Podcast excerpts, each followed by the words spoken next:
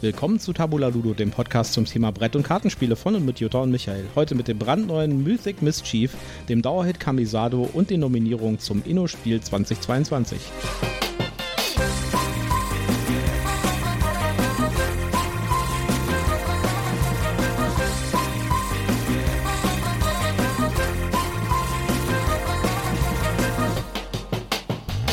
Willkommen zur tropischsten Tabula Ludo Folge aller Zeiten und das liegt nicht an den Spielen diesmal. Ja, hallo zusammen, schön, dass ihr wieder dabei seid. Es ist hier unglaublich warm und es ist unglaublich warm und es ist unglaublich warm und wir mussten jetzt auch noch hier alle Fenster und Türen zumachen wegen den Nebengeräuschen und den Ventilator ausschalten wegen den Nebengeräuschen. Ja, es jedes Mal denke ich, jetzt haben wir das äh, Ultimo erreicht und dann wird es doch noch mal einen Ticken unerträglicher. Ja, also ich hoffe, ihr schwitzt nicht so sehr wie wir hier auf unserer Couch in, unseren, äh, in unserem kleinen Mini-Aufnahmestudio hier. Äh, es ist auf jeden Fall ganz schön schlimm, ja. Und wir hoffen, dass wir nicht so viel Unsinn reden, weil unsere Hirne überhitzen heute. Genau, wir geben uns alle Mühe, konzentriert und fokussiert zu bleiben und euch zu berichten. Ja. Als allererstes gebe ich wie immer meinen obligatorischen Werbehinweis. Äh, bisher werden wir nicht gesponsert. Wir haben bis jetzt noch nichts geschenkt bekommen. Ähm, wir nennen aber Markennamen, Firmen und wir haben Links in unseren Shownotes. Und damit wir auf der sicheren Seite sind, sagen wir ähm, global galaktisch, das hier ist alles Werbung, aber aus Überzeugung und ähm, aus freiem Willen. Genau, so. Und heute haben wir wiederum ein paar interessante News. Äh, es sind noch so ein paar Nachwirkungen von der GenCon. Mhm. Aber wir haben auch noch andere Sachen, die passiert sind in dieser Woche und da steigen wir direkt ein mit dem Inno-Spiel 2022. Genau, ich äh, war eigentlich auf der Seite von der Spielemesse Essen, weil ich mal gucken wollte, was die gerade so auf ihrer Seite stehen haben und habe entdeckt, dass es neben äh, dem Spiel des Jahres, das Kinderspiel des Jahres und das Kennerspiel des Jahres auch noch ein Inno-Spiel 2022 gibt. Das ist ein Innovationspreis. Ähm, wann genau der verliehen wird, ist mir nicht ganz klar. auf das, das Spiel. Auf das Spiel. Ja, auf ne? das Spiel. Ja, und ähm, war sehr begeistert, als ich gesehen habe, dass die Echos-Reihe ähm, nominiert ist. Mhm. Da haben wir ja schon mal von berichtet. Ähm, es geht also um ein Spiel, äh, dass ich jetzt mal im weitesten Sinne zu diesen Escape Game Rätselspielen zählen würde, wo man eben ähm, auf Grundlage von Audiofiles versucht, eine Geschichte zusammenzusetzen. Und ähm, die sind eben nominiert. Außerdem ist ähm, das Wonderbook nominiert, wo ich gerade überhaupt gar nicht viel mehr weiß, außer dass es ein Buch ist, das man aufklappt und dann ist da ein Baum drin. Ja. Hattest du dich nochmal schlau gemacht, was das genauer ist? Nicht wirklich. Wir haben es auf das Spiel gesehen und das war äh, auf, der, auf das Spiel beim letzten Jahr. Mhm. Und das war auch da so ein Geheimtipp, beziehungsweise war sehr gehypt damals und es war quasi nicht zu bekommen. Also man musste da irgendwie, es gab ein paar Exemplare am Tag und danach hat es aber nie wieder so richtig Fahrt aufgenommen, fand ich. Ja. ja. Und dann als drittes ist noch Hey Yo nominiert. Ja, das ist auch interessant. Das ist von Oink Games, äh, dieselben, die das Scout gemacht haben, mhm. das bei den Spiel des Jahres äh, Nominierungen dabei war. Äh, ist halt auch in demselben Format, ist so eine kleine Kartenschachtel und ist ein Rhythmusspiel. Also man muss Karten im Rhythmus einer kleinen Soundbox legen, die dabei ist. Also ein kleiner Puck, ja, sieht aus wie so ein, mhm. wie so ein, äh, wie so ein Fingerhut großes Ding. Mich hat es an einen kleinen Zylinder erinnert. Ja, da drückt man irgendwie drauf und dann, äh, ich gehe davon aus, dass es dasselbe Elektronik drin wie in so einer Grußkarte. Und dann spielt halt so ein, äh, so ein Beat ab, ja. Und im, äh, im Rhythmus des Beats muss man Karten legen und legt damit dann so eine Linie aus mit Symbolen drauf und muss auch irgendwann so ein Endbeat legen und dann gibt es irgendwie die Punkte. Mhm. Ja. Also ich glaube, das, äh, das ist auch so der, äh, der Sinn von diesem Inno-Spielpreis. Das ist ein Jurypreis. Ja?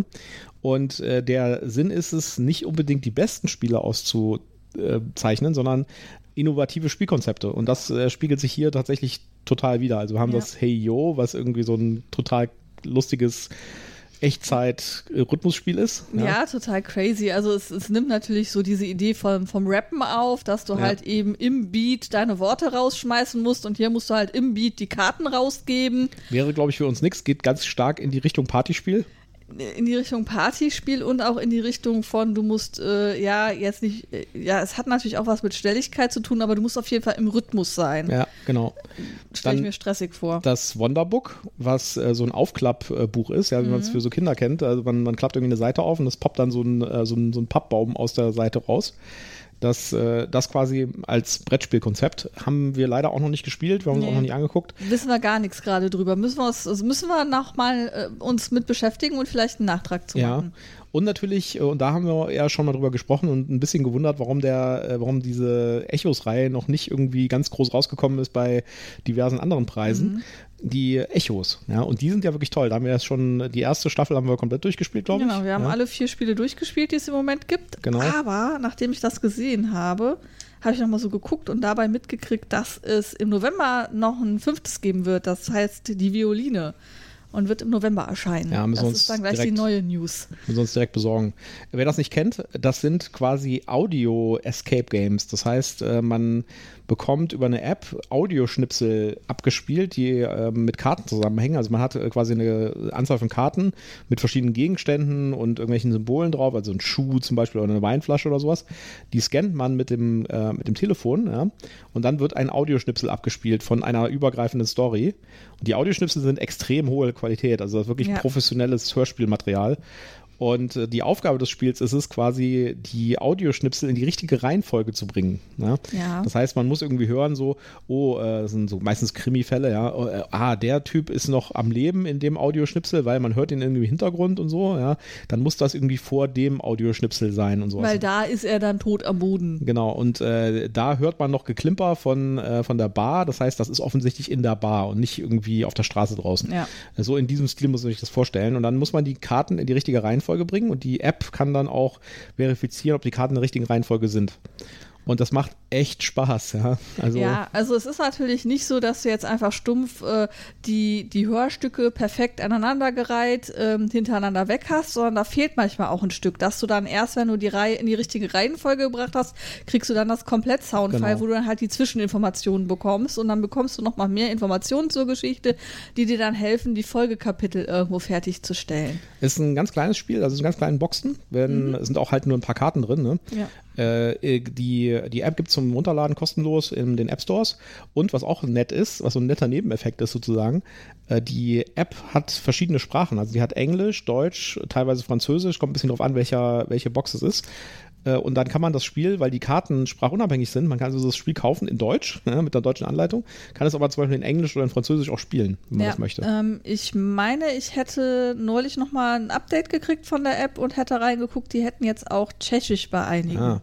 Cool, ja. Also ähm, das wird offensichtlich auch weiter ausgebaut mit den Sprachen und man hat dann natürlich auch, ähm, wenn man jetzt mehrsprachig am Tisch sitzt, kann man sich natürlich auch einfach zwei Handys schnappen und die Files einmal in Deutsch und einmal in Tschechisch abspielen ja. oder in Französisch, sodass dann alle mitspielen können, auch wenn da vielleicht eine Sprachbarriere irgendwo besteht. Und ich glaube, eins davon wird wahrscheinlich in die Weihnachtsbox gehen für unsere Brettspielfreundin in Indien. Ja, auf jeden Fall. Ja, weil äh, ich glaube, die hat da auch Spaß dran. Ja, auf jeden Fall, das sind die Nominierungen. Und äh, wie gesagt, wenn ihr das äh, Echos-Konzept äh, cool findet, probiert es einfach mal aus. Die kosten irgendwie 7, 8 Euro oder sowas. Ja. Äh, die, das macht wirklich Spaß. Ja, also normalerweise irgendwie so 8, 9 Euro. Ich war jetzt ein bisschen erstaunt, weil ich versucht habe rauszufinden, wann die Violine jetzt erscheint. Ich habe es teilweise dann auf den Seiten auch für 12 Euro gesehen, wo ich dachte, huch.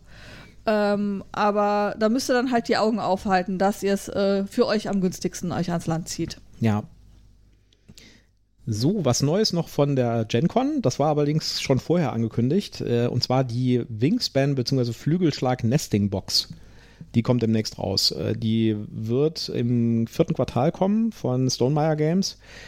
Die Frage ist im Moment noch, äh, ob es in Deutsch erscheint. Ähm, warum, beziehungsweise weil, warum das relevant ist, erzähle ich gleich. Aber vielleicht erstmal dazu, was ist das überhaupt? Die Nesting Box ist so ähnlich wie die Scythe Big Box oder Legendary Box. Das ist also quasi eine große Kiste, wo Flügelschlag mit allen Erweiterungen reinpasst. Mhm. Ja? Also quasi so eine Art Komplettbox. Ja. Das ist bei Flügelschlag äh, insbesondere problematisch, weil äh, ich habe das äh, und die erste Erweiterung passt noch rein ab der zweiten Erweiterung wird es sehr eng, mhm. sag ich mhm. mal. Ja? Und es kommt ja jetzt noch eine dritte Erweiterung. Äh, die ähm, Nesting Box enthält also genug Platz für alle Erweiterungen und das Grundspiel.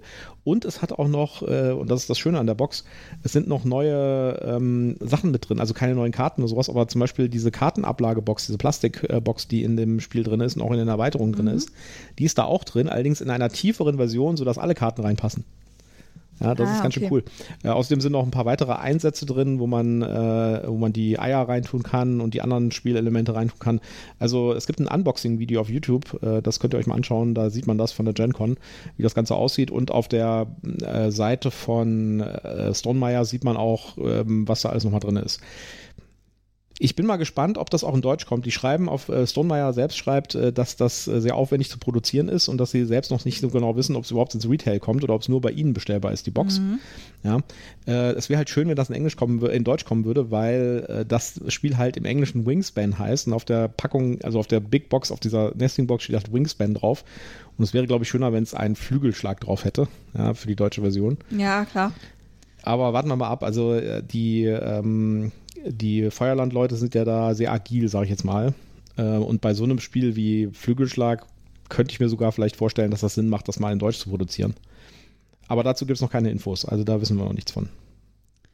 Ja, sehr schön. Ähm, dann habe ich hier, das hast du auch gefunden, ich glaube, du hast die ganzen Punkte, die jetzt hier kommen, noch gefunden. Hm.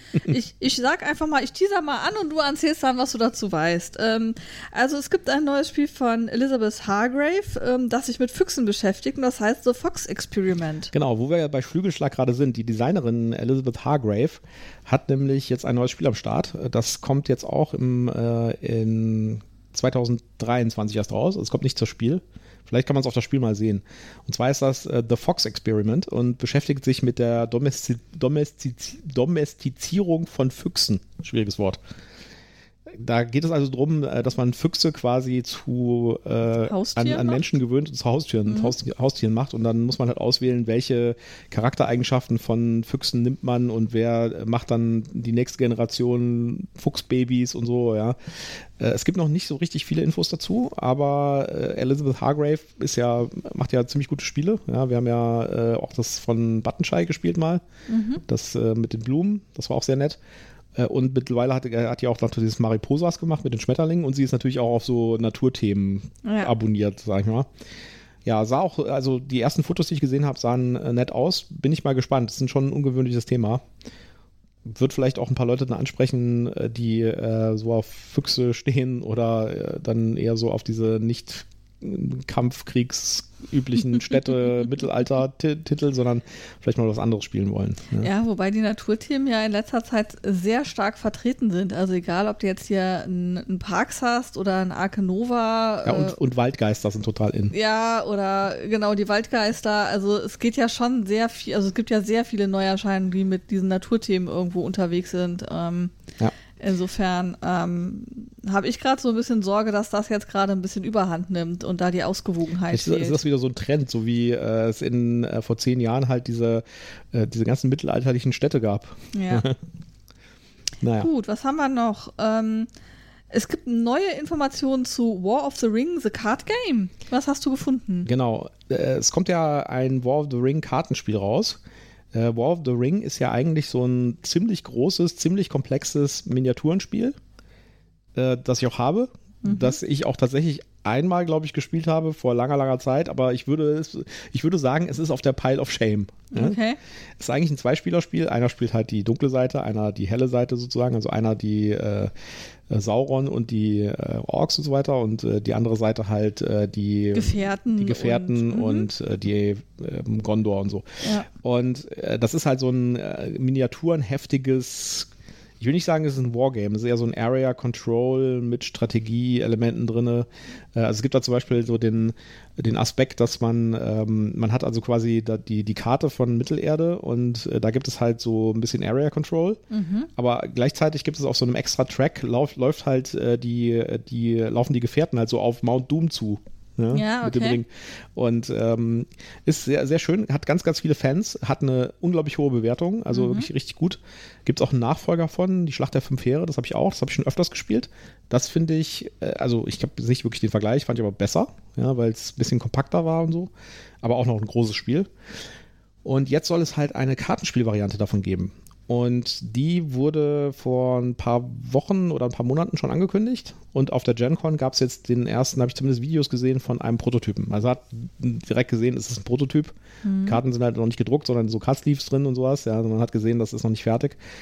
Die, das sah ziemlich gut aus und es gibt auch so ein paar Berichte auf Dicebreaker, haben wir euch verlinkt, dazu. Äh, erstmal, es wird kein kurzes Spiel, ja, es wird ein langes Spiel. Also es wird, er sagte, äh, die, die Berichte sind ungefähr so, äh, es wird ein langes Spiel, aber kürzer als, äh, die, als, als das große Miniaturenspiel. Okay. Und ähm, es hat aber dieselben Charakteristiken. Also es hat auch mhm. anscheinend äh, dieses Area Control Konzept bildet es etwas ab, ja, wie man das auch abbilden kann in der Karten, mit Kartenspielen. Und es hat auch diese Fellowship, die dann auf den Mount Doom zuläuft. Äh, den Aspekt hat es wohl auch drin. Das klingt ziemlich cool. Ja, und die äh, Leute, die es bis jetzt gespielt haben, fanden es sehr gut. Mhm. Und auch der Artikel hier auf Dicebreaker sagt im Wesentlichen, das wird ein neues Must-Have für Tolkien-Fans sein. Da bin ich mal sehr gespannt drauf. Deutsche Version wahrscheinlich bei Schwerkraft. Ja. Ja, äh, ja äh, muss man mal gucken. Äh, vielleicht holt man sich die englische Version. Aber gut, schauen wir mal. Ja, kommt halt drauf an, wenn das jetzt Karten mit viel Text drauf sind. Ja, es ist wohl mit viel Text. Ja. Mhm. kommt für mich auch ein bisschen drauf an, wann es rauskommt. Also wenn es irgendwie gleichzeitig rauskommt, ist es noch was anderes, als wenn das jetzt irgendwie noch ein Jahr dauern würde, ja. bis die deutsche Version kommt. Okay. Ja. Äh, dann soll es in 2023 einen Nachfolger zu Forgotten Waters geben. Genau, das ist auch äh, auf unserer Pile of Shame. Irgendwie habe ich das Gefühl, wir arbeiten unsere Pile of Shame hier ab. Das steht hier hinten im Regal. Ich gucke mal hier nach links. Ja. Äh, das ist ein Piratenspiel.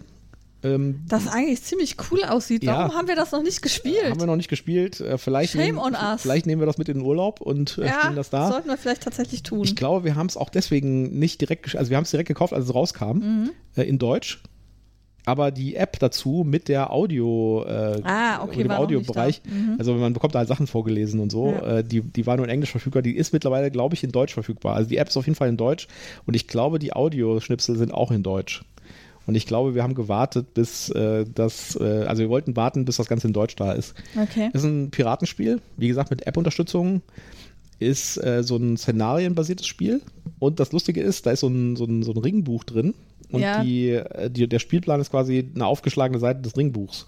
Ja. Ich entsinne mich. Das, das habe ich noch sehr bildlich vor Augen. Deswegen war ich jetzt auch gerade am Überlegen, das hat mich so angesprochen und so angemacht, warum wir das noch nicht gespielt haben. Ja. Aber stimmt, es lag an den Audiofiles, die damals noch nicht in Deutsch verfügbar waren. So, und da soll es in 2023 äh, jetzt äh, einen geistigen Nachfolger in Anführungszeichen geben. Ah, okay. Es soll kein Forgotten Waters 2 sein, es soll auch mhm. kein Piratenthema sein, sondern was anderes. Und mehr Infos gibt es nicht. Ja? Äh, soll zur GenCon 2023 kommen, also wahrscheinlich im September in den USA, wahrscheinlich dann auch zu Spiel nächstes Jahr. Muss man mal gucken. Ja, Bin ich mal gespannt. So, wenn ich raten würde, würde ich sagen, es ist wahrscheinlich Weltraum. Das ist mein Tipp. Science Fiction Genre. Warten wir ja. es mal ab. Ja. Ich glaube, nicht, das nicht ist die dümmste Vermutung. Ja, ich glaube, das ist der, der logische, die logische Konsequenz. Ja, dann haben wir hier das 10-jährige bzw. das 50-jährige von D&D. Für D&D insgesamt das 50-jährige, für die 5e-Variante das 10-jährige. Ja. Wird 2024 eintreten und dann soll es eine Neuauflage geben von den Basisbüchern. Genau, also wir, wir feiern nicht zwei Jahre vorher schon jetzt hier 50 Jahre Dungeons and Dragons. Aber äh, die News ist eigentlich eher, dass es tatsächlich eine Neuauflage der drei Basisbücher gibt. Also das Player Manual, das äh, Game Master Manual und das Monster Manual. Da gibt es dann 2024 eine neue Version. Ähm, es ist noch nicht richtig klar, wie viele Änderungen drin sein werden. Äh, ob man das dann braucht oder ob man auch mit den alten Es soll voll kann. kompatibel sein mit 5e. Also es soll kein 6e sein. Mhm. Also es soll keine neue Auflage sein, sozusagen. Okay. Ja. Ähm, also keine neue Edition. Das heißt, äh, das soll voll kompatibel sein mit allem, was es bis jetzt schon gibt und mhm. was bis dahin noch erscheinen wird. Ja, das ist ja noch, auch noch einiges. Die, ähm, die wollen so einen Zwischenschritt machen, wo sie äh, so ein paar Sachen halt mal aktualisieren und sowas. Es gab ja auch so ein bisschen ich sage nicht ein Skandal, aber es gab so ein bisschen Diskussion darüber, wie ähm, in Dungeons Dragons mit sowas wie Rasse umgegangen wird. Ja? Und äh, da gibt es dann, da gab es ja auch in den Folgenden dann so ein paar Änderungen, also wie äh, so D&D-Rassen definiert wurden und wie da das Wording war in Taschas ähm, Almanach. Mhm. Da hat sich ja ein bisschen was geändert. Und ich glaube, das ist das auch, was die da drin halt äh, so ein bisschen anpassen wollen, ja, das Ganze. Äh, die, ich meine, die fünfte Edition wer das nicht kennt, ja, von Dungeons Dragons, ist, äh, ist die meiner Meinung nach die beste Edition bis jetzt. Mhm. Da gibt es natürlich so Glaubenskriege drum. die Glaubenskriege haben übrigens dazu geführt, dass es Pathfinder überhaupt gibt. Also Pathfinder ist ein anderes Rollenspielsystem und das kam äh, in, weil, man, weil die Hardcore D&D-Leute gesagt haben, das wird uns alles hier zu verwaschen bei Dungeons Dragons, da machen wir mal unser eigenes Ding und dann ist daraus Pathfinder entstanden. Also aus dem Glaubenskrieg heraus. Ne, ja, die, wie das meistens ist mit Glaubenskriegen. Ja, es ist so die, äh, jüdische, Volks, die jüdische Volksfront und die Volksfront von Judäa ja, man kennt das ja. Ja, also 5e, das, das Schöne an 5e wäre das jetzt, also ich erkläre mal ein bisschen die Basics, ja. Äh, Dungeons Dragons, da muss man, glaube ich, nichts erklären, das, das, was das macht und was das Konzept ist, ist schon klar. Aber wer es nicht kennt, googelt oder äh, springt zum nächsten genau. Track. Die fünfte Edition hat radikal Sachen vereinfacht und es gab äh, zu der Zeit, äh, vor zehn Jahren, als es rauskam, gab es so eine starke Tendenz auch dahin, Rollenspiele einfacher zu machen, also von den Regelsets und sowas, ja, und auch von der Struktur, wie die vorbereitet werden müssen. Weil ähm, ein, ein Einfluss daraus war, äh, dafür war mit Sicherheit, dass die Leute, die halt mit 15, mit 16 irgendwie Dungeons Dragons äh, dritte Edition oder zweite Edition oder sowas gespielt haben, jetzt langsam so in das gesetzte Erwachsenenalter kamen, ja, und einfach auch nicht mehr Zeit hatten, sich irgendwie eine ganze Woche auf so einen äh, Rollenspielabend vorzubereiten und da irgendwie Regeln, äh, komplexe Regeln äh, zu wälzen und sowas und das alles alles auch im Kopf zu behalten, sondern da war ganz viel Wunsch nach einfachen Sachen. Und äh, einer dieser, und da gab es auch ganz viele Rollenspielsysteme, die haben das befriedigt. Also Savage Worlds zum Beispiel, das hat den Anspruch gehabt, ein super einfaches Rollenspielsystem zu sein, wo äh, man äh, ohne viel Vorbereitung an losspielen kann und wo die, das Konzept auf äh, der narrativen Struktur liegt. Ein anderes Beispiel ist Cthulhu zum Beispiel. Da ging es ja, da geht es ja oder ging es oder geht es ja immer mehr um die Story als um die Regeln. Das ist ja regelmäßig relativ leicht. Und äh, Dungeons Dragons 5e war quasi die Konsequenz daraus. Ja, Dungeons Dragons 5e wurde, wurde radikal vereinfacht und ich muss sagen, es gibt eigentlich keinen Grund mehr heutzutage sowas wie Savage Worlds zu spielen, meiner Ansicht. Ja. Also auch da, Vorsicht, es gibt natürlich super viele Leute, die Savage Worlds spielen, die das total cool finden. Oder sowas wie Dungeons Layers oder so.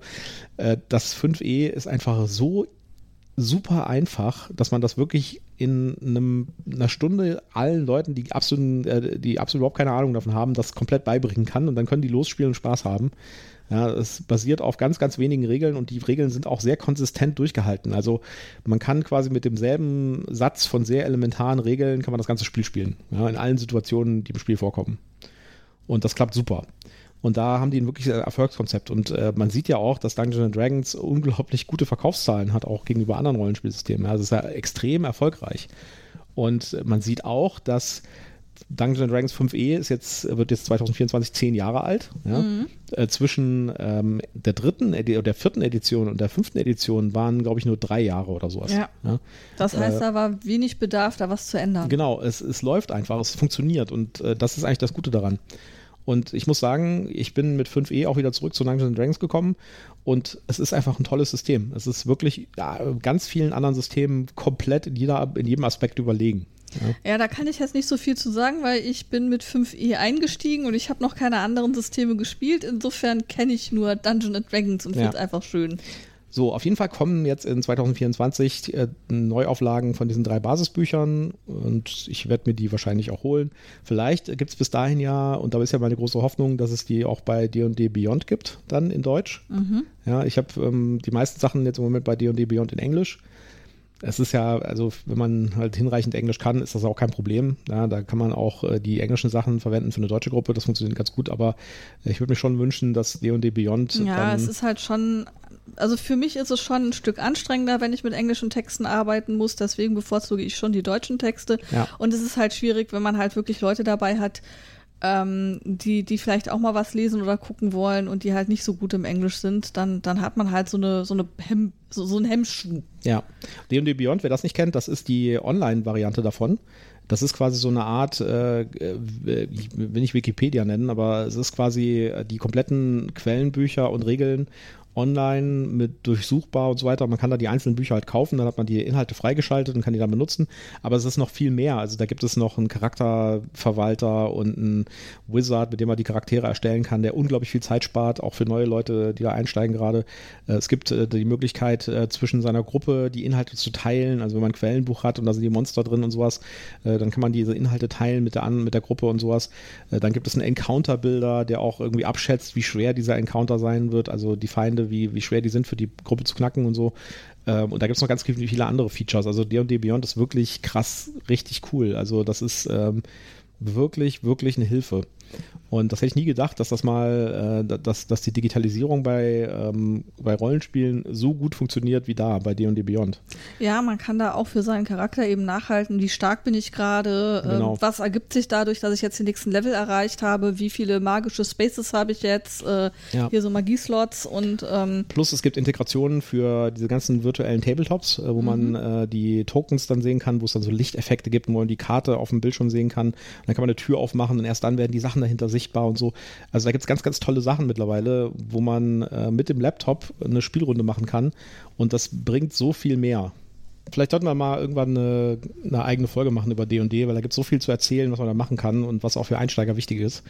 Äh, muss man mal gucken. Wir haben jetzt schon relativ lange darüber geredet. Ja. Schauen wir mal. Ja, und wir werden mit Sicherheit auch nochmal, wenn 2024 die neuen Bücher rauskommen, werden wir da garantiert nochmal drüber reden. Ja, da werden wir auf jeden Fall unsere Meinung dazu kundtun, ob man die braucht oder ob man die nicht braucht, wenn man die ähm, 5, 5er Edition, die aktuelle schon hat. Ja. So, dann kommen wir doch mal zu unserem ersten Spiele-Highlight. Wir haben es letztes Mal schon angeteasert, genau. äh, dass wir es frisch bekommen haben. Und äh, wir haben natürlich äh, nicht uns zurückhalten können und haben gleich mal angetestet, und zwar Mystic Mischief. Mythic Mischief. Man muss aufpassen. Ich ver Mythic Mischief. Mythic Mischief, genau. Ein Kickstarter-Projekt. Und das ist jetzt gerade angekommen, letzte Woche. Und äh, ja, also ich lese einfach mal den, die, äh, die, das Intro vor. Und dann können wir darüber reden, wie das Spiel ist und äh, was man darin tun muss.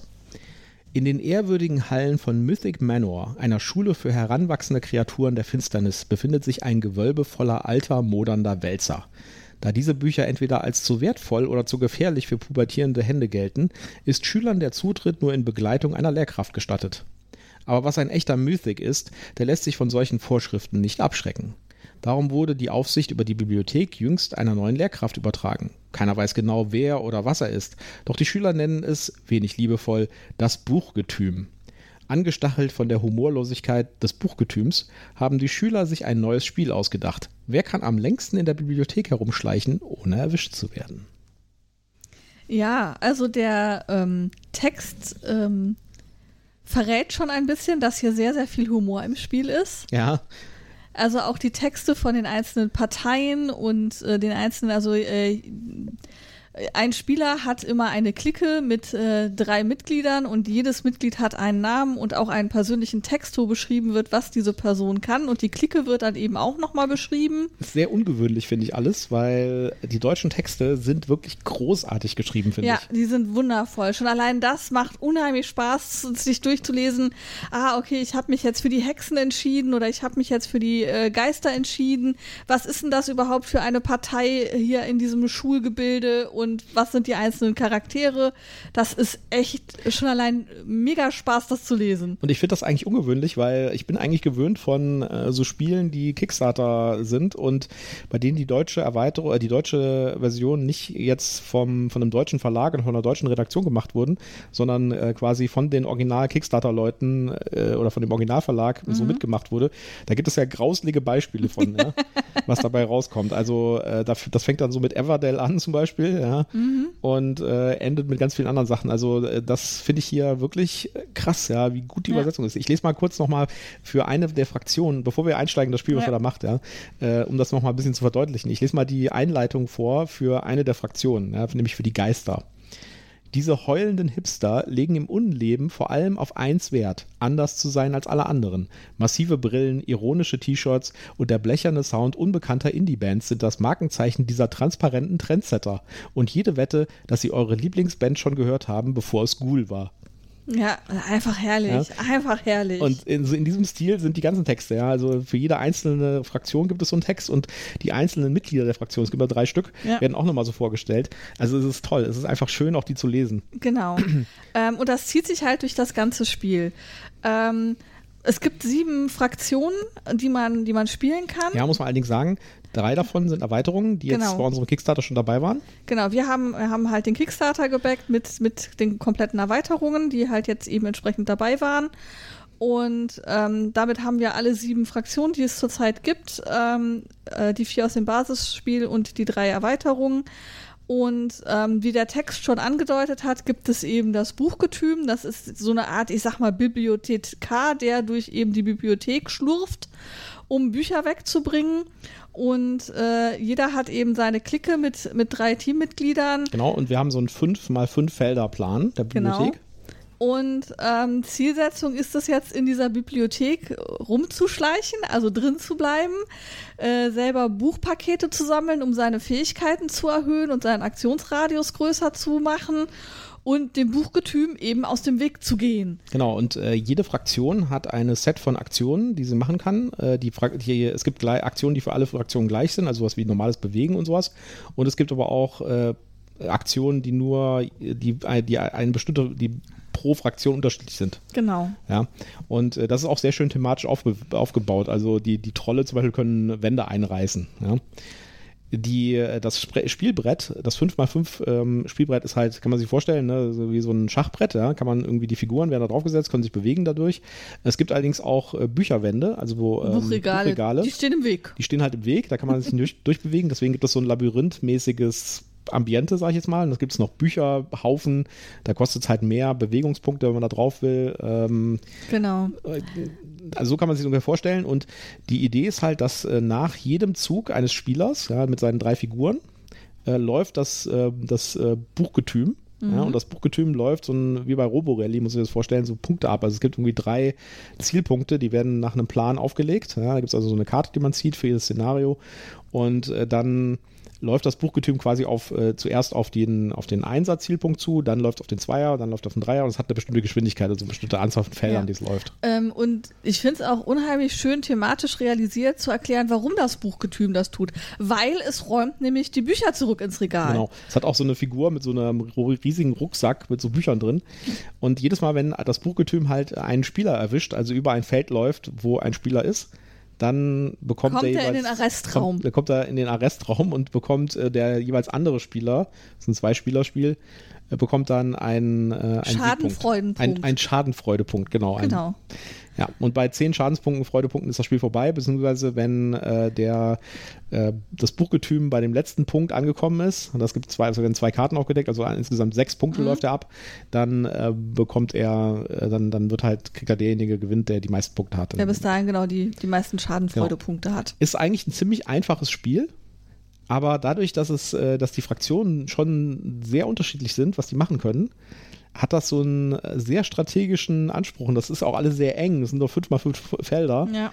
Und man muss halt immer gucken, wie zieht man irgendwie oder wie sch- schubst man quasi den Gegner in den Weg des Buchgetüms. Genau, Ja? also man darf da keine falsche Rücksicht auf sein Gegenüber Ja. nehmen, man darf da keine falsche Scham haben, man muss rabiat auf Biegen und Brechen versuchen, den anderen in den Weg des Buchgetüms zu schubsen oder das Buchgetüm dahin zu locken, dass es dann eben zur Kollision kommt, weil ansonsten kriegt man keine Schadenfreudepunkte und dann kann man nicht gewinnen. Ja, es ist also kein nettes Spiel. Das sollte man nicht spielen, wenn man irgendwie eine belastete Beziehung hat, sage ich mal, Ja. mit demjenigen. Äh, also es ist ein Spiel, wo man, äh, wo man richtig den, dem anderen in den Hintern tritt, um es mal so zu sagen. Und das macht aber auch den Reiz aus irgendwie. Also es äh, fühlt sich, äh, im ersten Moment habe ich gedacht, okay, das fühlt sich doch ein bisschen so schachmäßig an. Ja?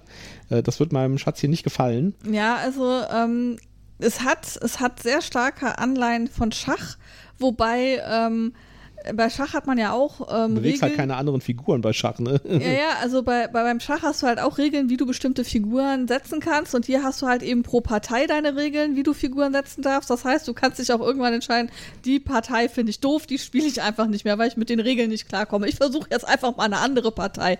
Was es mir dann einfacher macht, mich mit dem Spiel irgendwie zu arrangieren. Ich muss einfach nur noch die Partei finden, die ich am schönsten finde. Ja. Ähm, es ist aber alles so liebevoll gestaltet, ja. Du hast schöne kleine äh, Plastikregelchen, wo halt auch richtig die Bücher drin angedeutet sind. Du hast diese drei Figuren pro Clique, die eben auch Miniaturen sind, die schön gestaltet sind, die halt eben auch dieses, dieses Pfiffige, was wir gerade in den Texten haben, findest du halt auch in diesen Figuren wieder. Da, die sind halt was Besonderes, die sehen speziell aus. Ja. Das ist nicht irgendwie so 0815-Miepel. Und ich sag mal so, so ein Spiel dauert auch nicht so super lange. Man grübelt manchmal ein bisschen, weil es doch schon irgendwie drauf ankommt, was man jetzt macht in seiner Runde und in welcher Reihenfolge man es macht, ja, und Ja. wie man die Sachen möglichst gut kombiniert. Man muss sich aber überlegen, gibt es noch irgendeine Möglichkeit, wie ich den jetzt irgendwie in den Weg reinschubsen kann? Äh, das ist auch zeitkritisch, ja, weil äh, der, äh, der, das Buchgetüm läuft halt die Punkte ab und ähm, das kann durchaus sein, ich hatte das jetzt auch schon äh, im letzten Spiel, dass äh, ich einfach einen Plan hatte, aber der Plan wurde nicht fertig, weil einfach ein Zug quasi gefehlt hat, bevor der zum Ziel gekommen ist. Äh, Das, äh, man muss also da schon, das ist schon ein Brainbender, muss man sagen. Ja. ja. Es ist also kein Spiel, was man äh, einfach mal so runterspielt. Ja.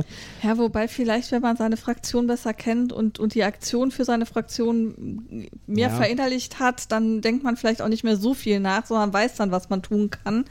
Äh, es, aber ich finde es einfach sehr schön und ich finde die Mechanismen schön. Ich finde auch dieses Board sehr schön gestaltet, wo halt, äh, wo du mit Würfelchen festhältst, wie viel äh, du von einer Aktion gerade ausführen darfst und dann eben diese, dieser Mechanismus, dass du mit den eingesammelten kleinen Buchstapeln eben deinen, deinen Aktionsradius erweitern kannst. Ja, das ist nämlich das nächste. Das hat einen sehr schönen äh, Upgrade-Mechanismus für die Fähigkeiten. Ja. Äh, auf dem Brett liegen nach der Szenariokarte Bücher rum. Äh, Auf den Feldern und äh, in der Farbe des Spielers. Also es gibt dann immer in Mhm. für jeden Spieler in seiner Farbe vier Buchpakete, die er Genau. einsammeln kann. Und wenn man über die drüber geht, sammelt man die halt ein und auf der äh, Fraktionenkarte hat man ähm, einen Anzeiger in Form von so kleinen Würfelchen, wie viele von einer bestimmten Aktion man in einem Zug machen kann. Also man kann zum Beispiel vier Bewegungsaktionen machen oder zwei ähm, Ablenkenaktionen. Ja? Und äh, wenn man jetzt, äh, und, und das ist quasi so eine Reihe von, äh, von Feldern, ja, wo das Würfelchen da drin liegt und es wird dann immer geresettet auf eine Zahl, die neben genau diesem Feld steht. Ne? Und wenn man jetzt so ein Buchpaket eingesammelt hat, dann äh, legt man das quasi in einen von diesen Slots rein. Damit bewegt sich der äh, Würfel, der der Anzeiger ist, für wie viele Aktionen man hat, um einen Schritt nach rechts, ja, oder so viele Schritte, wie man halt Bücher reingelegt hat. Und äh, damit erhöht er sich für die nächste Runde und für die folgenden Runden. Genau. Also der, der Upgrade-Mechanismus ist ziemlich innovativ, aber ich glaube auch ziemlich effektiv und einfach, ja, trotzdem. Ja. Äh, Und vor allen Dingen, du hast immer die Übersicht und du kannst und du, du plottest halt auch eben, wo stehe ich gerade. Das Ja. heißt, ah, ich bewege jetzt meine eine Klickenfigur um zwei Felder, dann zähle ich schon mal zwei Punkte runter bei meinem Würfelchen. Dann habe ich den jetzt vielleicht noch auf eins stehen und ich habe noch ein zweites Würfelchen, wo ich noch zwei Bewegungen machen darf. So habe ich immer genau den Überblick, von welchen Aktionen habe ich schon wie viel verbraucht und wie viel habe ich noch. Ja. Und als letzten ähm, Abschlusszug ähm, setzt, resettet man dann im Grunde genommen für die nächste Runde. Und es gibt noch eine weitere Entscheidungsebene mit dem Ganzen. Also man muss nicht nur, wenn man so ein, so ein Buchpaket gesammelt hat und es dann irgendwo einsetzt, muss man sich nicht nur entscheiden, welche welche, Fun- Welche Fähigkeit will ich man jetzt genau upgradet, sondern äh, man muss sich auch beim Einsammeln ein bisschen irgendwie überlegen, was ist mir jetzt aktuell wichtiger, irgendwie diese Upgrade-Punkte einsammeln oder die Gegner in den Weg des Buchgetüms schubsen. Ja? Ja. Also es ist alles sehr kompakt und sehr eng zusammen und ich glaube, das äh, macht das auch zu einem guten Turnierspiel. Ja?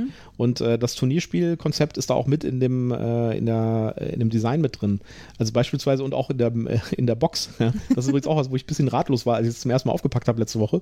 Äh, ich dachte so, wieso sind da zwei Spielbretter drin und wieso sind da zweimal von diesem Buchgetüben die Dings drin, ja. Und ich habe zuerst gedacht, ist das ein Fehler oder sowas? Ja, aber es gab auch in dem Insert, gab es halt zwei Plätze für Buchgetüme. Und tatsächlich ist es so, in dieser Box ist das Spiel quasi zweimal drin. Ja? Ja, damit man dann direkt ein Turnier spielen Also kann. man kann mit einer Box können quasi zwei äh, Spiele gleichzeitig gespielt werden. Ähm, es ist alles doppelt, was man für ein Spiel braucht. Das Einzige, was halt nicht doppelt ist, sind die Fraktionen. Genau, da muss man dann halt sich irgendwie einigen, dass die verteilt werden. Genau, aber da ja sieben Fraktionen da drin sind, äh, man braucht ja nur zwei pro Spiel. Ja, also ne? selbst in dem Basisspiel wären vier Fraktionen drin gewesen. Genau. Selbst damit könnte man dann schon zwei Spiele bestücken. Genau. Dann gibt es halt vielleicht ein bisschen Streit, wer welche Partei kriegt, aber trotzdem geht's halt irgendwie. Und der Sinn bei dem Ganzen ist, dass man tatsächlich ein Turnier spielt. Also, dass man quasi, wenn man vier Leuten spielt, dass man äh, zwei gegen zwei, zweimal, ja, und dann die Gewinner gegeneinander und die Verlierer gegeneinander. Mhm. Ja. Nochmal, eine zweite Runde. Und äh, das. Und da kann man dann ja auch die Parteien durchtauschen. Genau. Und äh, das ist auch deswegen sinnvoll, weil das ein Zwei-Spieler-Spiel ist. Und äh, ich habe, wir haben uns die Regeln durchgelesen für die Drei-Spieler- und Vier-Spieler-Variante mit einem Brett. Mhm. Und das finde ich gaga. Ja, das ist halt so ein Behelfsding. Ja, dann wird's halt sehr eng auf dem Brett. Ja, nee, ja, vor allen Dingen, äh, das ist dann auch so ein Teamspiel, wo die Leute in einer Fraktion verschiedene Figuren setzen und so. Mhm. Äh, Da, da bei diesem Spiel aber es ganz stark darauf ankommt, irgendwie einen Plan zu haben, eine Strategie zu haben und sowas, ist das schwierig, glaube ich. Und äh, ich glaube, wenn ich, wenn ich das mit mehr Spielern als zwei spielen würde, würde ich tatsächlich einfach das, was da drin ist, benutzen und sagen, komm, lass uns hier zwei gegen zwei, zweimal nebeneinander und dann tauschen wir. Ja? Also ich glaube, das mit dem Teamspiel ist eher so gedacht, wenn du halt äh, junge Spieler mit reinführen willst, dass du quasi so äh, Mutter, ja, Tochter, vielleicht. Vater, Sohn äh, äh, Duo spielst, äh, so als Team. Ja. Was, um, was auch noch drin ist, ein Solo-Modus, den haben wir noch nicht ausprobiert. Nee, den haben wir noch nicht ausprobiert. Nee. Ähm, ich finde es äh, äh, super schön, das Spiel. Ähm, vom Design her, von der Art des Spielens her. Ähm, es ist einerseits vom Verstehen, wie spiele ich denn, relativ einfach, aber trotzdem ist es ein forderndes Spiel. Also es ist kein, oh, wie langweilig, ich mache wieder das, das und das, zack, habe ich gewonnen, sondern es ist wirklich fordernd ähm, durch die ähm, dynamischen Elemente, äh, sei es die Regale, also ich habe drei verschiedene Schemata, wie ich die Regale und die Bücherstapel legen kann und es gibt noch eine Option, dass man das selber freigestalten kann. Das habe ich mir noch nicht genauer durchgelesen, äh, gelesen, wie das geht, aber das geht halt auch. Dann hat man eben eben ähm, dieses vor der Pause, nach der Pause, wo man Kartenstapel hat, die eben nochmal festlegen, wo liegen denn jetzt eigentlich ähm, die verschiedenen Buch, äh, Bücher, die man einsammeln möchte und wo sind die, ähm, die Ziele äh, die Ziele, wo, der, wo das Buchgetüm hin will, ähm, das ist eben auch nochmal dynamisch. Dadurch habe ich eine extreme Variabilität in dem Spiel, sodass es äh, sehr unwahrscheinlich ist, dass es langweilig wird. Plus, ich kann mir jedes Mal überlegen, mit welcher Fraktion will ich antreten. Die sich sehr unterschiedlich anfühlen und sich sehr unterschiedlich spielen. Genau, jeder von uns hat jetzt schon zwei verschiedene ähm, Fraktionen gespielt und es war wirklich ein völlig anderes Gefühl, diese Fraktionen zu spielen. Und ich habe mir alle durchgelesen, also das ist auf jeden Fall spannend ähm, da eben auch die verschiedenen Fraktionen zu spielen und zu gucken, wie fühlen sich die an, wie gehe ich mit denen um. Also, ähm, obwohl jede Fraktion im Prinzip für alles Optionen hat. Also jede Fraktion hat irgendwie eine Möglichkeit, die Regale zu manipulieren. Jede Fraktion hat die Möglichkeit, andere Spieler zu manipulieren. Ähm, jede Fraktion hat irgendwie die Möglichkeit, das Buchgetüm irgendwo abzulenken, anzulocken. Aber alle auf eine andere Art und Weise. Genau, oder? aber alles passiert auf eine andere Art und Weise und das macht es dann wiederum spannend. Also ich war im ersten Moment, ich habe bei der ersten Partie die Vampire gespielt. Die durften halt das Buchregal immer nur ähm, auf einer der vier Seiten von dem Feld, auf dem eben der Vampir gerade steht, äh, versetzen. Und dann habe ich die Hexen gespielt und da hieß es auf einmal, ja, du nimmst das Regal, das neben einer Hexe steht und setzt es zu irgendeiner anderen Hexe.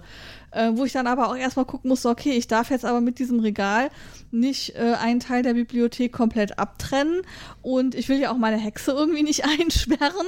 Wo setze ich denn das Regal dann hin, damit das alles Sinn macht? Ja. Oder ich würde das gerne woanders hinsetzen, um das Buchungetüm äh, zu stoppen aber da habe ich keine Hexe stehen, also darf ich es da gar nicht hinsetzen. Also ich finde das Spiel sehr, sehr schön. Ja. Ich, ähm, also ich glaube, das wäre das perfekte Harry Potter Spiel. Ja, vom Thema passt das eigentlich wie die Faust aufs ja. Auge. Und das wäre, äh, ich glaube, wenn das eine Harry Potter Lizenz hätte, wäre das, glaube ich, der Knaller. Das wäre der Knaller, ja. ja. Also auch mit dieser Idee, es steckt ja so ein bisschen drin mit diesen vier Fraktionen, ja, ich glaube, da das wären die vier Häuser. Na, also wahrscheinlich hat es halt tatsächlich an der Lizenz gescheitert. Äh, falls es tatsächlich, also falls es eine Überlegung war, vielleicht ähm, war Ich glaube, da war schon eine Inspiration ja. drin. Auch das Marketing war so ein bisschen auf äh, äh, Zaubererschule und so angelegt. Ja, auch, auch dieser Name ähm, mit diesem Missschiff, ne, ist ja auch bei Harry Potter Missschiff Managed, ist ja auch so eine Thematik, ne? Mhm. Ähm, also es, es hat schon sehr starke Harry Potter Vibes. Ja, also auf jeden Fall ein super tolles Spiel. Meiner Meinung nach eine ganz große Empfehlung und ich will auf jeden Fall alle sieben äh, Fraktionen einmal durchgespielt haben. Ja, das nehmen wir auch bitte in Urlaub. Ja, das machen wir. Ja, das ist also absolute Empfehlung von uns. Äh, wenn es das dann mal zu kaufen gibt, ich gehe davon aus, da jetzt die deutsche Version ausgeliefert wurde, dass man das auf der Spiel kaufen können wird. Also, dass das in den nächsten zwei Monaten auch irgendwie im Laden stehen wird. Ja, hoffentlich. Also, wenn ihr das seht, äh, das ist wirklich mal ein Ausprobieren wert. Das ist wirklich schön. Aber äh, es ist natürlich auch sehr gemein. ja, also, ähm, wer nicht damit leben kann, dass sein Spielgegner äh, wirklich gemeint und hinterhältig zu ihm ist, oder der selber es einfach nicht fertig bringt, zu seinen Spielpartnern gemein und hinterhältig zu sein, der sollte ja. vielleicht lieber die Hände von lassen. Es hat natürlich eine sehr große strategische Komponente, wer das nicht mag. Also ähm, es hat schon ein Stück weit Schachvibes, aber für mich ist es tatsächlich, obwohl ich ja Schach überhaupt nicht so gerne mag, absolut ähm, ähm, ähm ja es hat so viel Fantasie und, und Abwechslung drin, dass es dann doch wieder sehr reizvoll für mich ist. Insofern ähm, sind das so die Punkte, über die man vielleicht ein bisschen nachdenken ähm, sollte. Ich gehe nochmal auf die Zahlen, Daten, Fakten. Ähm, von 1 bis 4 Spieler, wobei wir gerade eben ja schon gesagt haben, Solo-Modus können wir nichts zu sagen. Äh, Teamplayer mit 3 bis 4 finden wir ein bisschen merkwürdig, dann eher Turnier. Ich würde sagen, es ist für äh, 1 kann man nichts sagen, aber für 2 oder 4 Spieler. ja, gut, man kann natürlich auch ähm, ein Turnier spielen mit dreien, dann muss halt einer immer aussetzen und ja, warten, bis die anderen ja zwei blöd. durch sind. Das ist natürlich blöd, aber das wäre zumindest eine denkbare Option. Ja. Ähm, 45 bis 90 Minuten. Ähm, Alter ab 14 und die Community sagt, man könnte es ab 10 spielen. Ja, das passt schon. Und ähm, die Bewertung liegt bei einer 8,0. Ja, ich würde da eine 8,3 vergeben. Eine 8,3. Halt, falsche Spalte. Ja, ich glaube, das, das, wird zum Beispiel mal interessant, das mit, äh, dem, mit meinem Neffen zu spielen. Weil ich glaube, der mag solche Spiele. Ich glaube, das könnte ihm gefallen, dieses Spiel. Also da müssten wir eigentlich nochmal unsere Neffen zusammenbringen, weil ich glaube, Julian hätte da auch super ja, Bock drauf. Das sollten wir vielleicht mal machen. Vielleicht äh, dann das Turnier. Mit meiner Nichte das wiederum zu spielen, ähm, könnte darin enden, dass das Spiel aus dem Fenster fliegt. Und zwar nicht von mir. mhm. Ich glaube, das könnte, äh, das könnte Schwierigkeiten geben. Also ich, ich bin noch ein, äh, ein bisschen höher als du. Ich gebe dem eine 8.4. Okay, cool. So. Dann kommen wir noch zu einem zweiten Spiel für heute. Ja. Ähm, ja, das der All-Time All Brenner, oh Gott, All-Time Brenner Kamisado. Ja, das ist so ein Spiel, das ist mir irgendwie, äh, das, das, ist mir schon ganz oft aufgefallen oder ich habe das schon ganz oft gesehen auf das Spiel. Die haben ja immer so einen eigenen Stand dafür, mhm. ja, von dem Autor. Und äh, das, äh, aber erzähl erst mal was. Ähm, genau, ich, ich, ich, lese, ich lese erstmal die Intro. Ja, genau. Die Aufgabe. Erreiche die gegnerische Grundlinie mit einem deiner Türme. Das irritiert mich gerade, weil wir haben gar keine Türme, aber egal, da kommen wir gleich drauf. Erreiche die gegnerische Grundlinie mit einem deiner Türme. Doch was einfach klingt, entwickelt in Kamisado schnell eine ungeahnte taktische Tiefe. Dabei sind die Regeln ganz einfach. Ziehe, soweit du willst, nach vorne. Die Farbe des Feldes, auf dem dein Turm zum Stehen kommt, gibt die Farbe des Turmes vor, den dein Gegner in seinem Zug bewegen muss. Einfache Regeln, große Spieltiefe und eine attraktive Ausstattung zeichnen das spannende Turmduell für zwei Spieler aus. So, jetzt muss ich erstmal erklären, warum ich mit dem Turm mich schwer getan habe. Ja, also vielleicht sollten wir ganz kurz vorher noch äh, was erzählen dazu. Das Spiel ist schon relativ alt, das ist von 2008. Ja. ja. Es kommt rüber wie so ein traditionelles japanisches Spiel, äh, was man einfach irgendwie als Brettspiel heute jetzt kaufen kann. Ist es aber tatsächlich nicht. Es ist ein Autorenspiel von einem Autor, der das 2008 erfunden hat. Ich glaube, der ist nicht mal Japaner. Okay. Ich glaube, der ist entweder Ire oder Engländer. Ich bin nicht sicher. Äh, Engländer war er, glaube ich. Engländer, ja. ja. Wir haben den da auf jeden Fall getroffen auf der Spiel doch. Der war da. Ja, genau. genau. Ähm, ja, also weshalb ich mit den Türmen irritiert war, es gibt nämlich eine koreanische Variante. Also das mit den Türmen ist die offizielle Variante. Die deutsche. Die deutsche, genau. Ähm, bei Hoch übrigens erschienen? Ähm, ja, bei, bei Hoch erschienen, richtig. Und ähm, die hat halt chinesische Schriftzeichen auf den Türmen und die hat auch, also egal ob es jetzt die deutsche ist oder die internationale, die hat erstmal immer chinesische Schriftzeichen auf den Türmen. Und damit war dieses Spiel ein No-Go für Korea. Mhm. Und deswegen wurde extra für Korea eine koreanische Variante des Spiels äh, erfunden, wo es eben keine Türme gibt, sondern äh, sechseckige, nee, achteckig sind sie, zwei, vier, achteckige ähm, äh, Bakelitsteine mit Motiven drauf. Und zwar so richtig große, schwere, so wie bei, ja. so, so ähnlich von der Größe her wie bei Hive.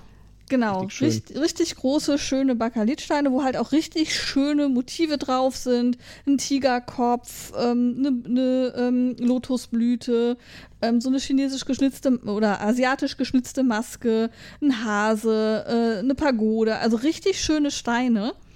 Äh, einmal acht weiße, einmal acht schwarze, immer mit denselben Motiven drauf, die eben auch farblich sind. Und ähm, dann gibt es eben ein entsprechendes Brett mit 8x8 Feldern drauf, wo eben auch diese Farben sich wiederfinden. Sieht auch aus wie ein Schachbrett, äh, genau. aber mit Farben halt. Genau, sieht aus wie ein bunt gemaltes Schachbrett. So, und ähm, wie die, ähm, der Introtext auch schon angekündigt hat, es äh, klingt erstmal total banal von den Regeln her, weil man muss einfach einen seiner Steine auf die gegenüberliegende Seite, auf die Grundlinie des Gegners bringen. Dann hat man gewonnen. Mhm. Ähm, der Knackpunkt ist aber, der allererste Spieler, der darf sich noch aussuchen, welchen seiner Steine er als erstes Also die Steine werden wie bei Schach so vorangeordnet, ne? Genau, also du hast acht Steine, die werden in einer Reihe, je nach, äh, nach einem bestimmten Schema eben vor dir aufgereiht. Genau, auf der, auf der Basislinie, ja. Auf also der ersten Linie, genau. Bei Schach. Und ähm, du hast halt eben nur diese eine Reihe. Bei Schach hat man ja immer noch zwei Reihen. Da hast du eben nur diese eine Reihe mit deinen Steinen und du darfst den Stein so weit nach vorne bewegen, wie du willst ähm, und musst versuchen, auf die Grundlinie des Gegners zu kommen. Aber du darfst den Gegner nicht ähm, wegschieben, du darfst ihn nicht überspringen. Du musst dich halt irgendwie an den Steinen vom Gegner vorbeimogeln. Du kannst immer nur vorwärts gehen, also entweder gerade oder in der Diagonalen nach vorne. Du darfst nicht auf der gleichen Linie bleiben oder zurückgehen. Und ähm, wie gesagt, nur der allererste Spieler kann entscheiden, welchen Stein er wirklich frei bewegen will, weil ähm, indem er seinen Stein bewegt, legt er mit dem Feld, auf dem sein Stein endet, fest, welchen Stein der Gegner bewegen darf. Mhm, Weil jedes heißt, Feld hat ja eine Farbe. Genau, er landet auf einem gelben Feld. Genau, und das heißt, der Gegner muss seinen gelben Stein bewegen. Ähm, eins bis beliebig viele Felder nach vorne oder diagonal nach vorne. Er muss den Stein nach vorne bewegen. Wenn er das nicht kann, muss er aussetzen. Mhm. Ähm, ist eigentlich ein ganz einfaches Spielprinzip. Es ist, ist ein, eigentlich ein ganz einfaches Spielprinzip, aber es ist total der Brainbender, weil du nämlich sehr schnell an den Punkt kommst, wo du siehst, okay, der darf auf gar keinen Fall mehr seinen blauen Stein bewegen, weil wenn der den bewegt, dann ist der bei mir auf der Grundlinie. Der darf aber auch seinen orangen Stein nicht bewegen, weil dann ist er, ähm, ist er auch bei mir auf der Grundlinie. Also darf ich schon mal meine Steine nicht mehr auf blaue und orange Felder stellen. Jetzt habe ich aber hier, ich muss jetzt, ich habe gesagt bekommen, ich muss den gelben Stein bewegen. Ja, dann muss ich den jetzt auf das braune Feld setzen, weil was anderes kann ich gar nicht mehr. Da kommen so ganz starke Schachvibes rein, weil was man eigentlich äh, erreichen will, ist so eine Art äh, Schachmatt-Position, wo äh, der Gegner seinen Stein bewegen muss, aber jede Möglichkeit, wie er ihn bewegen kann, äh, automatisch dazu führt, dass in dem nächsten Zug dann ich meinen Stein so bewegen kann, dass ich auf der Grundlinie bin. Genau. Und ähm, es ist, es ist ein hochstrategisch-taktisches Spiel. Super schnell gespielt übrigens. Super schnell gespielt. Also es gibt Runden, die dauern drei, vier, fünf Minuten. Ja, ähm, Deswegen gibt es eben auch ähm, äh, Abwandlungen, wo man eben nicht nur eine Partie spielt, sondern wo man sagt, unser Spiel besteht aus drei Partien oder fünf Partien. Ähm, da gibt es dann auch noch so eine Ausbaustufe, wo eben, wenn ich dann bei meiner ersten Partie gewinne und einen meiner Steine auf die Grundlinie des Gegners bringe, dann wird er zu einem sogenannten Sumo. Der hat dann ein paar Zusatzfunktionen. Das haben wir aber noch nie gespielt. Das kann ich noch nicht so richtig werten. Aber schon allein dieses eine einfache Spiel macht so unglaublich Spaß und es ist so einfach und du kriegst es so schnell erklärt und trotzdem ist es so, ja, äh, so tricky und es ist auch extrem anstrengend, so wenn du damit anfängst, das zu spielen, daran zu denken, nein, ich darf jetzt nicht jeden beliebigen Stein nehmen, ich muss den Stein nehmen, der die Farbe hat von dem Feld, wo mein Gegner jetzt drauf geendet ist. Ich muss den gelben Stein spielen, weil da ist mein Gegner gerade geändert. Diesen Stein muss ich bewegen. Und ich muss darüber nachdenken, wie ich diesen Stein bewege, um für mich das beste Ergebnis zu erzielen. Genau. Das ist also gerade für Leute, die viel äh, so mit Schachspielen und so zu tun haben, habe ich festgestellt, ist das mega anstrengend, sich darauf zu fokussieren. Nee, ich muss jetzt den Stein hier bewegen. Mhm. Ja, ist auf jeden Fall ein sehr schönes Spiel. Das, äh, das ist auch so ein, äh, das hätte auch eigentlich in unsere geplante Folge zu Hidden Gems, also so ähm, absolut so versteckte Sachen, Perlen, genau versteckte Perlen gepasst, weil äh, wie gesagt, ich bin da schon tausendmal dran vorbeigelaufen an diesem Spiel, ja aber ich habe mich nie aufgerafft, mich da hinzusetzen, das zu spielen. Und wir haben auf das Spiel auch, hast du gesagt, komm, das probieren wir jetzt mal aus. Und dann haben wir das gemacht. Und das war halt auch, also die, ich glaube, diesen Stand habe ich, glaube ich, schon mehrmals gesehen. Den gibt es, glaube ich, auf das Spiel und den gab es auch auf der RPC. Also das ist immer von den Autoren selbst, ja. ja. Äh, so ein kleiner Stand, wo man die ausprobieren kann. Und dieses Camisado gibt es ja auch noch in tausend Varianten, ja. Also es gibt halt, wie du schon erzählt hast, es gibt die deutsche Version mit solchen Türmchen, ja. Dann äh, gibt es die viel schöner aussehende koreanische Version. Ja. Äh, ich glaube, es gab auch noch eine eine, chinesische Version, glaube ich, mit, äh, ich, die war, die sah noch ein bisschen anders aus. Es gibt ja. eine Pocket-Version. Ja. Es gibt eine Pocket-Version. Es gibt auch mittlerweile unterschiedliche Ausführungen von diesen Türmchen. Es ist immer dasselbe Spiel, ne? Also es ist immer dasselbe Spiel, es ist einfach nur unterschiedliche physikalische Ausführungen. Ich hätte ja gerne, ich habe ja geguckt, ja, ich hätte gerne die Pocket-Version. Mhm. Äh, ich glaube, die hatten die da sogar zum Verkaufen. Ja. Aber online kriegt man die anscheinend nicht, weil also, die scheint auch noch drin zu sein. Spielemesse gucken. Ja, müssen wir mal gucken, weil ich glaube, das wäre das das, äh, das ist, glaube ich, das perfekte Reisespiel, ja. sag ich jetzt mal. Ähm, ich habe das ähm, bei Instagram auch schon mal gepostet gehabt und bin dann so von, ich weiß leider nicht mehr, wer mich da angeschrieben hatte, der hatte gefragt, ja, wie ist das denn äh, mit genau diesem Thema Sumo werden? Also, dass ich eben die Grundlinie erreiche und dann eben äh, zusätzliche Kräfte erreiche. Bei der koreanischen Version ist es offenkundig anders als bei der mit den Türmchen. Mhm. Bei der mit den Türmchen legt man offensichtlich Kristalle oben drauf und dann kann man halt auch für einen Stein mehrere oder für einen Turm mehrere Kristalle sammeln und dann eben nochmal mehr Effekte irgendwie erreichen. Ja, so kleine ähm, Varianten halt. Ne? Genau, bei der koreanischen dreht man den Stein halt um, dann hat man da nochmal einen zusätzlichen Ring drauf, die eben ja. anzeigt, das ist der, der stärkste. Und äh, da hat man dann eben tatsächlich den Effekt, wenn der dann nochmal auf die Grundlinie kommt, dann äh, hat man so eine Sudden Death-Situation, dass der dann sofort ähm, die Gesamtpartie gewonnen hat. Ja, also äh, die, das Spiel hat auch schon einige Preise gewonnen. Ja? Also hier ähm, den Golden Geek Award zum Beispiel äh, oder den International Gamers Award, die sind ja auch auf der Packung abgedruckt. Ja, äh, da sind auch noch welche. Äh, das ist ähm, hier den Dice Tower Award zum Beispiel oder hier auch von Mensa den Award, den auch ähm, äh, diese abstrakten Spiele öfters mal bekommen. Äh, also das ist natürlich ein abstraktes Spiel. Ja? Darf man sich nicht irgendwie Illusionen machen. Das ist jetzt kein äh, Flavor-heavy Spiel, so wie Mythic Mischief zum Beispiel. Das ist halt ein absolut abstraktes Spiel und was auf den Spielsteinen eigentlich abgebildet ist, es wäre eigentlich egal. Es könnte auch die Farbe reichen. Ähm, das ähm, ist aber trotzdem ein Spiel, wo man halt wirklich auch so Brainbender-mäßig davor sitzt und denkt so, hm, was ist jetzt mein nächster Zug und was mache ich als nächstes?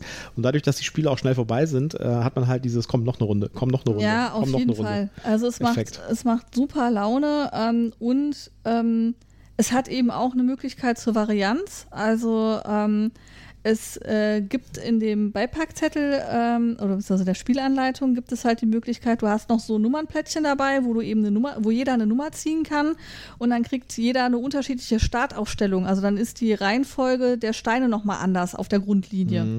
Sodass dann eben nicht mehr, ähm, also in dem normalen Standardspiel sind halt die verschiedenen Farben genau gegengleich sortiert auf der Grundlinie, sodass jeder genau weiß, ähm, wo der andere ist und dann kann man eben nochmal Varianz reinbringen und dadurch eben auch ähm, Schwierigkeit äh, oder eine höhere Komplexität und Schwierigkeit in das Spiel bekommen, sodass man da eben einfach nochmal ähm, noch Varianz drin hat und das Spiel mit Sicherheit nicht langweilig wird. Ja, also absolute Empfehlung von uns. Genau. Ähm, ich gehe nochmal auf die Zahlen, Daten, Fakten. Zwei Spieler. Es geht auch, also es gibt keine Solo-Variante oder so. Das ist äh, ganz klassisch zwei Spieler, Hop oder Top. Ähm, 20 Minuten Spielzeit. Äh, Empfehlung ist äh, 10, äh, also Alter 10. Äh, Community sagt, kann man unter Umständen auch schon ab 8 spielen. Ja. Was ich ein bisschen schade finde, da sind wir wieder bei dem Thema Hidden Gem, äh, hat nur eine 6,9 hier. Eine 6,9? Nur eine 6,9. Wow, ich das bin, war echt. Äh, ich bin enttäuscht. Das war echt krass. Also, das würde ich jetzt deutlich höher. Also, das würde ich deutlich mit einer 7,9 bewerten. Ja. Ähm. Ich würde dem tatsächlich auch eine 7,9 geben. Also ähm, bin, bin nah an der 8 dran, aber nee, ich bleibe bei der 7,9. Wenn ich hier so gucke, was ich so mit der 8 und höher gewertet habe, ich glaube, da ist eine 7,9, glaube ich, ähm, die richtige Wertung. Ja. Also, wie gesagt, kann ich nur empfehlen. Ähm, und, und, ich würde die koreanische Variante genau. empfehlen. Die kriegt also, man halt nicht im Handel, ne? einfach so. Also, die bekommt man nicht in Deutschland einfach so mal gekauft, sondern dafür müsst ihr dann tatsächlich auf die Messe gehen bei dem Kamisado-Stand und da halt diese Variante kaufen. Äh, ich glaube, also wir haben jetzt nicht geguckt, aber äh, ich, das Pocket gibt es jetzt zum Beispiel auch nicht. Also ja, also es ist, äh, sie ist nicht einfach zu kriegen. Wenn genau. ihr die irgendwo in die Finger kriegen könnt, dann schnappt ihr euch die. Die offizielle deutsche Version, die man auch wirklich überall bekommt, ist halt die von Huch. Mhm. Und die hat so kleine Türmchen als äh, Tokens. Ja. ja. Ähm, ja, also das Spiel macht damit bestimmt auch Spaß, aber mich spricht es halt optisch leider überhaupt nicht an. Ich bin halt hier der Blümchen-Tiger und äh, Vasentyp. Ja. So, ich glaube, äh, ich habe einen Termin mit der äh, mit dem äh, Innenleben meines Kühlschranks. Ist dir heiß? Nein, überhaupt nicht. Ich bin auch der Ansicht, wir sollten diesen Ventilator wieder einschalten, egal ja, was er für ein ja. Geräusch macht. Genau. Ich schalte ihn jetzt mal an für die letzten zwei Sekunden. Nein, lass das, lass Ich mache ihn jetzt an. Nein, ich mache den jetzt an. Achtung. Hört man gut. Hört man's? Ja, man hört's. Man hört's, man hört's massiv. Äh, also ah, ihr merkt, uns ist unglaublich heiß hier. Ähm, wir haben trotzdem, glaube ich, eine tolle Folge für euch zusammengestellt. Äh, schön, dass ihr wieder mit dabei gewesen seid. Äh, schreibt uns Kommentare. Wie findet ihr die Spiele? Habt ihr von Myth, äh, Mystic, Mischief, Mischief äh, schon mal was gehört? Habt ihr da einen ersten Eindruck? Was haltet ihr von Kamisado? Ähm, was wollt ihr noch von uns hören? Ähm, wie gesagt, schreibt uns, äh, abonniert uns ähm, und ähm, ansonsten freuen wir uns, wenn ihr das nächste Mal wieder mit dabei seid. Und, und dann sage ich mal. Wir, äh, wir sind im Urlaub. Ja, aber ja. wir sind nicht im Urlaub mit unserem Podcast. Also es wird weiterhin Folgen geben. Ja. Und äh, im Gegenteil, wir werden wahrscheinlich viel mehr Zeit haben, um zu spielen. Vielleicht produzieren wir einfach ein paar Folgen vor im Urlaub. Ja, genau, vielleicht, ja. Und äh, werden euch da weiter auf dem Laufenden halten. Und ja, dann sagen wir für dieses Mal Tschüss. Ja, tschüss, macht's gut. Bis dann.